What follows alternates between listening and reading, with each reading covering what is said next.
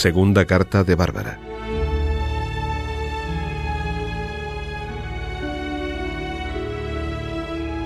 Nápoles, 1 de noviembre de 1994. Querido amigo Federico, te escribo con el corazón lleno de alegría que quiero compartir con todos, especialmente con los oyentes de Radio María, esa radio estupenda. Esta vez me presento con mi verdadero nombre. Soy Bárbara, no Ana como era mi nombre convencional. Mi nombre verdadero es Bárbara. No tengo ningún miedo en darme a conocer, porque ahora el Señor está conmigo y con Él es todo luz y verdad. Regresé hace poco de San Giovanni Rotondo, donde estuve durante algunos días para orar sobre la tumba del Padre Pío y con su ayuda prepararme a la reconciliación con Dios a través del gran sacramento de la confesión. De todo esto, debo dar gracias a María de Nápoles, que me mostró el camino de fe que debía recorrer, haciéndome conocer en primer lugar al confesor, un capuchino. Ella me convenció que la confesión no es una cosa del otro mundo, como ella misma lo pudo experimentar. De hecho, el mismo confesor, el capuchino que confesó a María de Nápoles, fue quien me atendió en San Giovanni Rotondo. Fue para mí una experiencia indescriptible, constaté en primera persona el encuentro con Dios misericordioso. Al final, con el mismo sacerdote, hablamos largamente de María de Nápoles. Ella está en el cielo, me dijo, llorará también por usted. Sois dos hermanas en Cristo. No queriendo pertenecer sino a Dios, le pedí a Él su ayuda para llevar desde ahora una existencia más limpia y serena en la alegría de Cristo resucitado. La gracia que transformó mi alma se irradia hacia afuera. Ello suscita gran admiración en aquellos que me conocen de un modo distinto. Le prometí al Señor que si Él me ayuda a perseverar en el bien y en la fe, me consagraré a Él para servirlo de la manera más perfecta.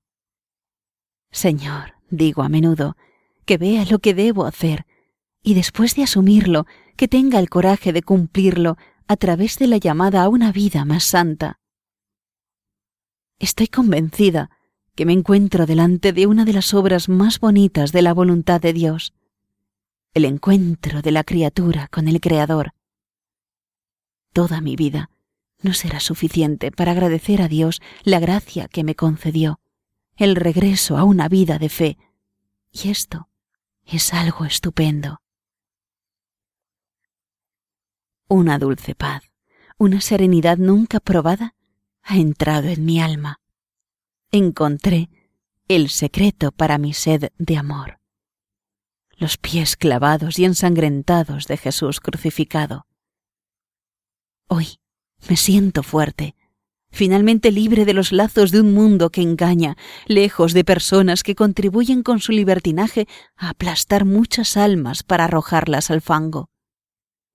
Solo con la oración se puede llegar a las vetas más altas, porque el Señor nos ama y está siempre cerca como un Padre amoroso. Escucho siempre Radio María, especialmente el sábado por la noche en la transmisión del hermano. Cuando leíste mi primera carta, muy distinta de esta, estuve llorando toda la noche. Y en el momento del rosario meditado tuve la fuerza de arrodillarme y de recitar con vosotros por primera vez las palabras del Ave María. No sabía que existía esta dulce cadena que nos une a Dios a través de su Madre, vínculo de salvación en los asaltos del enemigo infernal. La vida de pecado es tremenda, definitivamente. La gracia de Dios iluminó mi inteligencia, despertó mi ser e hizo mi persona más digna. Es hermoso vivir bajo la luz de la gracia, creer que la iluminación del intelecto es un don impagable de Dios. Querido Federico, y oyentes todos de Radio María, me dirijo una vez más a vosotros para que en vuestras oraciones os acordéis de tantas jóvenes que aún viven una vida inhumana. Por mi parte, haré todo lo posible para convencer a alguna más sensible de estos valores para que abandone su vida de pecado. Termino saludándoles a todos en el Señor. Orad, orad por mí. Lo necesito tanto. Gracias a ti, Federico. Un saludo y un abrazo fraterno. Chao. Bárbara, ya no estás sola. Me siento rodeada por personas buenas y sinceras. Gracias de nuevo. Chao. Bárbara.